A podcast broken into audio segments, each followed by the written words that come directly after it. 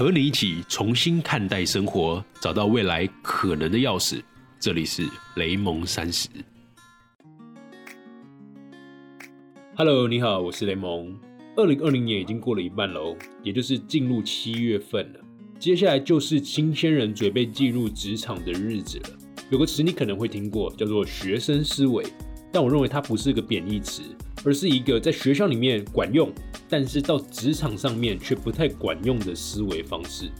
你可能会说啊，啊，我就真的刚毕业，初入职场不到三年，我学生思维又怎么样？工作不也是一种学习的过程吗？没错啊，学生思维里面的保持学习这个特点并没有问题，但问题就会出在学习的方法已经跟学校里面。完全不同了。我今天想用一点点的时间和你分享，到底有哪些的不同。无论是你刚毕业三年以内的工作经验，还是其实你是职场的老手，我觉得都值得听听，去检视，重新掌握一下我们学习跟工作之间的那条线，我们是否能掌握跟运用的好。准备好了吗？那我们开始喽。我自己啊，是因为比较早出来工作，所以比较幸运的能够早一点弄清楚学生跟工作思维的差异。但今天讲的不完全是所谓的正确答案哦，而是我自己个人的体会跟经验的归纳。你可以拿那些你觉得有用的，至于那些你觉得不认同的，欢迎你到我们的脸书社团里面留言和我讨论交流。好，那首先第一点，我们要认知到的事情是啊。公司并不是学校，所以老板不是老师。你要学习的时候，你必须先告诉老板，他能够获得什么。还记得我们常讲的交换思维吗？你要拿到一件事情，我们必须要先懂得去做交换，因为天下没有白吃的午餐。在学校里头啊，老师培养你是他的责任，他的成就感就来自于你的成长。所以，当你变成杰出校友，他才有了所谓的谈资，可以到处去跟他的谁谁谁啊去说，哎，这个是我的学生啊。所以你跟老师相处的好处，也是交换条件，就是你以后如果要跟谁炫耀或提及我有这个高徒，说因为是有你这个名师的话，那你必须要好好培养我这个潜力的人才，是吧？但是啊，如果把场景拉到公司里头，老板的责任是让这间公司活下去，去养活这个公司里面的所有人，不只是养活你而已哦。所以老板一定不会像是老师一样。无偿的给你资源，他不可能开开心心的看着你进步成长，然后跳槽去更好的公司。所以啊，如果当你要学习的时候，你一定要告诉你的老板，你的成长能让公司或者是这位主管获得什么。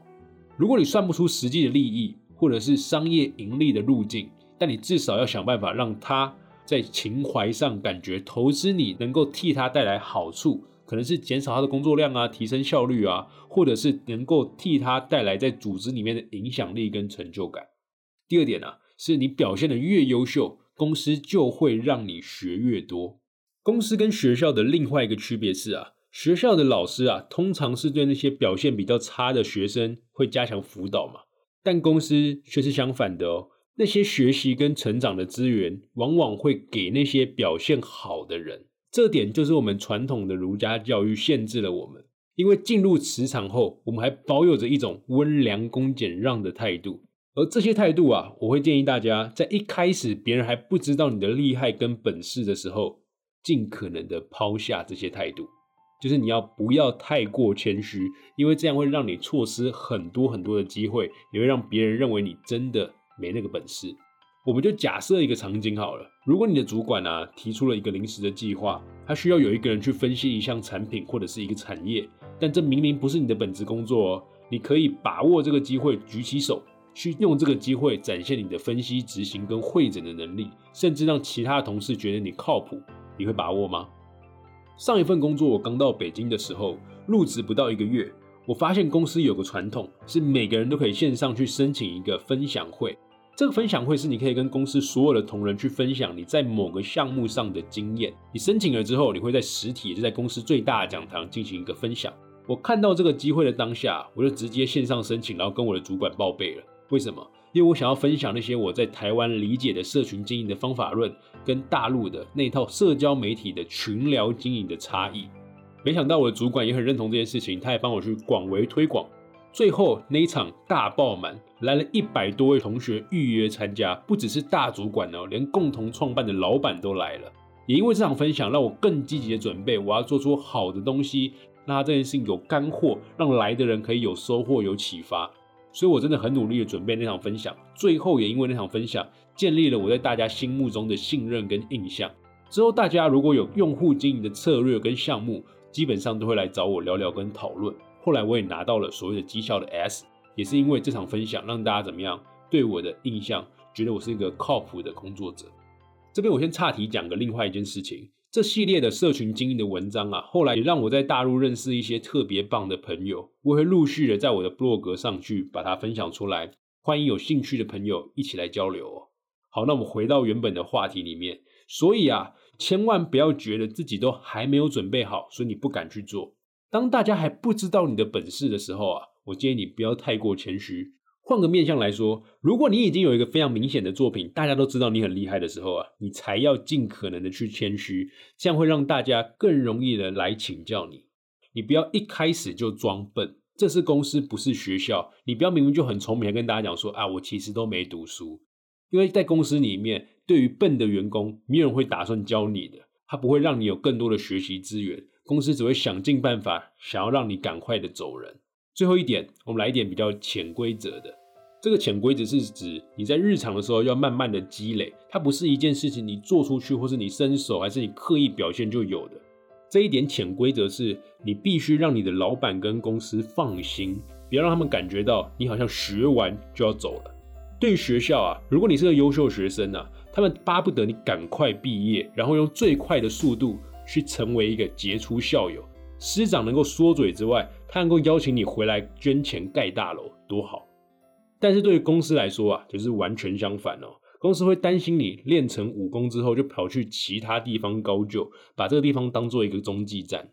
所以我曾经遇过有些学生会抱怨啊，好不容易申请到一个好公司的暑期实习，但两个月之后，他还抱怨说，这公司啊，只让我打杂，只让我处理一些最基本的文书处理。结果什么重要的事情都没学到。这句话里面其实有两点有意思的地方。第一个是这个实习生真的有主动的去获取公司的资源吗？无论是你自己主动去找那些你特别有兴趣或是可以学习的前辈，或者是参与一些你想要学习的工作项目，还是你根本就没有参与哦，你可以从旁去观察大家是怎么工作的，这件事情都会有所学习。你到底是被动的等待吩咐？还是主动的出击呢？这是我第一个问号。第二个啊，这是一个现实条件，不是他能改变的。因为如果一个公司的实习只有两个月，那真的多半只是一个好听一点的工读生，他就是被定位来打杂的高级打杂工。因为两个月啊，真的学不到什么。你可能要花第一个月去适应环境，去认识大家。你才刚把大家的名字记得，知道大家在做什么的时候，才正要开始上工入手的时候。没想到两个月的时间就要到了，谁敢让你去负责一个专案呢？所以啊，你站在公司的角度思考，你会花时间跟花资源投资一个人两个月，结果他马上就会离开吗？我根本就不会有这样子的打算嘛。因此，我一向对于那些只有两个月的实习工作不抱太大的期待。我自己第一份工作在韩商的时候啊，我和当时的台湾地区的负责人，我们一起开的第一个实习项目就是至少半年。我们希望这些实习生最好还能在半年后可以续约或者是转正，因为我们不需要打杂的，我们是需要一位愿意投注身心力跟我们一起打出一个新市场的伙伴。后来真的找到了，长期一点实习计划才让我们找到那些真的愿意投注资源跟心力的伙伴。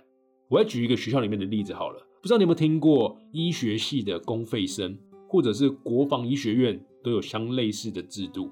你可以用比较低的分数去考上医学系哦，而且还不用付学费，多好，对吧？但别忘了我那一句：天下没有白吃的午餐。商业世界里头靠的是交换思维，不用这么高的成绩，而且还不用付学费，相对应的代价就是你毕业后选科别的自由度很低，而且还要绑约三到七年的医生。现在确切多少年我查不太到了，但是就是指说，如果你没有担满这个期限的话。你是要缴罚款上百万的哦，因为国家不仅是拿了钱去投资你，连时间成本这些都要一起算进去。这就是国家用契约化的方式去确保你不会把事情学完就跑路。企业其实也是这样啊，但企业通常不会有白纸黑字的合约来约束你一定要在这个企业里面待满几年，但是往往会有这种潜规则。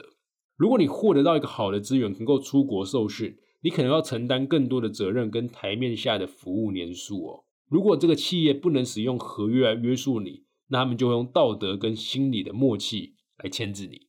因此啊，我认为如果你真的想要在公司里面争取到培训啊、学习的机会，你必须先让你的老板跟主管知道，你学完之后不会短时间之内就走人。你会用什么样的工作成果来给予他们回报，让你的老板放心，你才会是一个让人感受到靠谱的工作者。好，在总结之前呢，我还必须替“学生思维”这个词来平衡报道一下。我在这一集的一开始有说啊，它并不是一个贬义词哦。而是一个在学校里面管用，但是到职场上面却不太管用的思维方式。也就是说啊，这种学生思维其实在学生时期是管用的。不要说什么拥有学生思维的人好像就是一个傻子，不是这样子的。哦所以在这一集里面啊，我讲了三点我认为最关键从学生思维转变到职场思维的关键点。但因为时长啊，我没办法现在多分享太多。但所有优秀的思维方式其实底层逻辑都是一样的，只有一种。那就是寻找在你当前环境下的最佳解，并且严格坚持的执行。所以有很多的所谓的人生经验啊、职场道理，可能都不一定适合你。如果你去公部门，或者是你去美国的外商公司，或者你到了中国的互联网公司，都是一个很不同的思维模式。你听听看别人的做法是件好事，但最重要的还是你要自己去分辨哪些是用来开眼界。哪些是可以放进自己的行为里面，身体力行？好，那我们最后来总结一下吧。今天分享了三条建议。第一个，在索取成长之前，你要先知道自己的成长跟学习能够让公司获得什么。第二点是，你越优秀，公司越会让你学习。不要在还没有人知道你有本事之前太过谦虚。第三点，让老板跟公司放心是你的义务哦。用工作成果还有时间来回报他们的授权跟栽培，记得要成为一个靠谱的工作者。那今天的思考题是什么呢？我想要问问你，从校园到职场里面，你有没有遇过什么大的挫折，是因为你的思维方式没有转换好呢？或者是在职场里面，你有没有什么成功让公司投注了学习资源给你的经验呢？有的话，到脸书社团搜寻雷蒙三十，分享给我们。我们一起交流讨论一下。那今天的这集到这里喽，我们下次再见，拜拜。等等等等，七月快乐！我跟雷蒙除了 podcast 之外，也想跟你们分享一个我们的新计划。今天晚上十点半，我们会在我们的 YouTube 频道“幼稚夫妻”（柚子的柚，志勋的志）在那边分享我们在日常生活中比较有趣好玩的故事。第一集，雷蒙会来跟我们分享影响我们人类中三颗最重要的苹果，你知道是哪三颗吗？